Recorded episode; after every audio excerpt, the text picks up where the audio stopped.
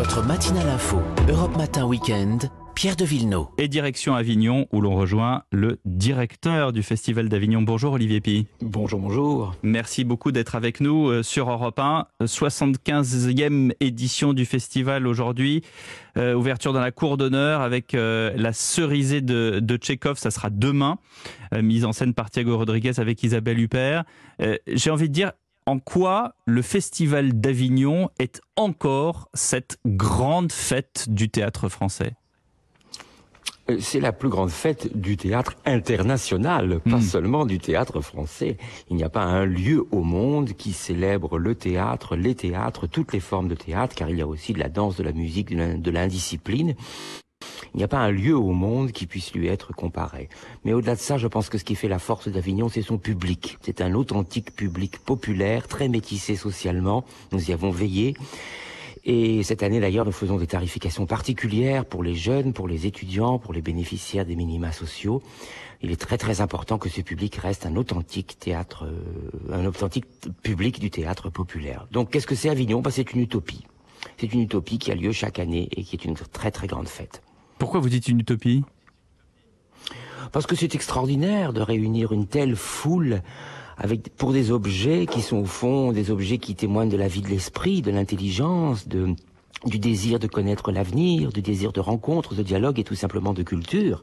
C'est quand même une très très grande réussite. Je suis peut-être le seul théâtre au monde qui refuse du monde, tellement il y a de demandes de la part du public, et particulièrement cette année, puisque l'année dernière, nous n'avons pas pu avoir de festival d'Avignon. Ouais, et d'ailleurs, les, billets se sont euh, écoulés très très très très vite. Il y aura peut-être encore des désistements, ou je sais pas comment ça fonctionne, mais euh, en tout cas, on pourra peut-être aller, aller voir les pièces. Comment est-ce que vous faites, Olivier Pille, la différence entre le fait qu'on dise d'un côté, non pas que les Français sont incultes, mais qui s'intéressent à, plein de nouveaux médias, et en même temps que quand il n'y a pas le Covid, les salles de théâtre sont pleines et les festivals sont pleins. Je pense pas du tout que les Français soient incultes. Je pense certainement pas, que le. bah voilà, je le pense pas. Très bien. Je ne vous l'ai pas dit, tant mieux, parce que je ne le dirai pas non plus. Au contraire, au contraire, je pense qu'il y a euh, dans le peuple un besoin d'intelligence, un besoin de beauté, mais qui est un besoin comme de l'air, alors même si on est bombardé par des sollicitations commerciales, des soldes et des Black Friday, en réalité, au-delà de l'audimat, hmm. le peuple veut quoi? La vérité et le sens. Eh bien, Avignon peut le lui apporter. Peut-être en partie, peut-être que ce n'est pas tout, mais ce peu que nous faisons euh, par rapport à, l'effondrement de la culture dans le monde est en réalité une véritable oasis de sens. Eh bien, vous voyez, vous parlez d'effondrement de la culture dans le monde, donc j'y suis quand même un peu. Mais on peut faire le Black Friday, on peut regarder une série sur Netflix et aller à, à Avignon, c'est pas incompatible, soyons d'accord.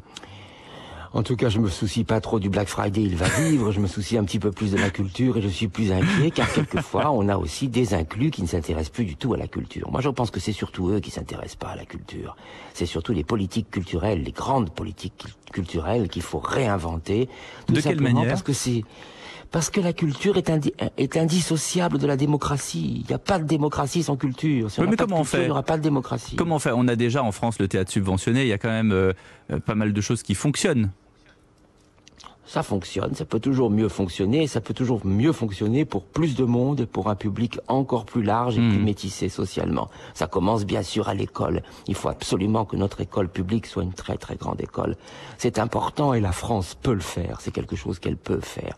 Et ensuite, il faut qu'on continue ce chemin extraordinaire que la France a inventé, qui s'appelle l'exception culturelle, et il faut qu'elle continue. Ça veut dire quoi euh, à l'école euh, Ça veut dire qu'il faut faire des masterclass, il faut ouvrir les élèves à, à plus de, j'allais dire discernement, mais il y a pourtant un programme qui est plutôt bien fait généralement. Mais il faut aider l'école, tout simplement. Il hmm. faut que l'éducation. Moi, je voudrais que l'éducation soit le, le, premier sujet de, de, toutes les élections. Alors, il faut que cette éducation-là, elle, soit splendide, qu'on offre à tous nos enfants des possibilités qu'ils ne trouveraient nulle part ailleurs, et particulièrement à ceux qui sont pas dans les quartiers chics. C'est fondamental. On parlera ensuite, après, des fractures de la société. Si on a une très très belle école, il y aura plus de fractures de la société. Alors en attendant, à Avignon, 21 jours de festival, 400 rendez-vous, 82% de, de, création, 42% de, de, spectacles par des porteurs de, de projets étrangers. C'est, c'est une. Euh, enfin, on n'a pas le temps de tout suivre. Mais évidemment, évidemment.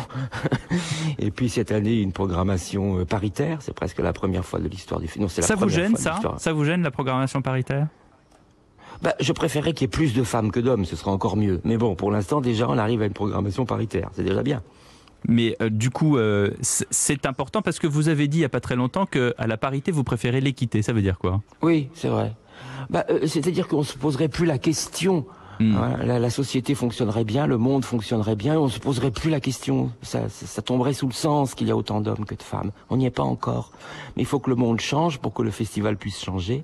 Le monde a changé, et du coup on peut au moins offrir ça, une programmation paritaire, une programmation dans laquelle il y a beaucoup de jeunes artistes, et à moitié internationale, c'est très important. Il y a des gens du monde entier qui viennent. D'ailleurs, vous, vous avez un peu fait la démonstration ces derniers mois au, au Théâtre des Champs-Élysées lorsque euh, vous avez présenté la, la, voix humaine et vous avez donné un peu le contre-pied de la voix humaine avec Point d'orgue.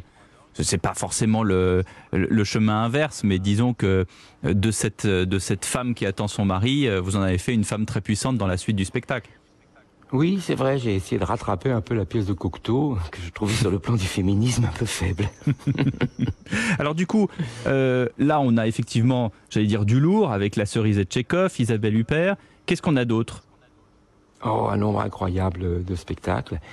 Euh, donc c'est très difficile de les, de les énumérer tous. Je crois mmh. qu'on attend euh, le nouveau Quand... spectacle de Car Caroline Guella, par exemple, qui est vraiment une artiste incroyable, de Anne-Cécile Vandalem, qui a créé avec le public un lien euh, totalement mmh. extraordinaire, le retour de Maggie Marin, qui est peut-être une de nos plus grandes cho chorégraphes, et qui n'est pas venue depuis 15 ou 20 ans au Festival d'Avignon, une troupe palestinienne, une troupe sud-africaine, des Espagnols, le retour d'Angelica Lidl, enfin un, festival absolument exceptionnel.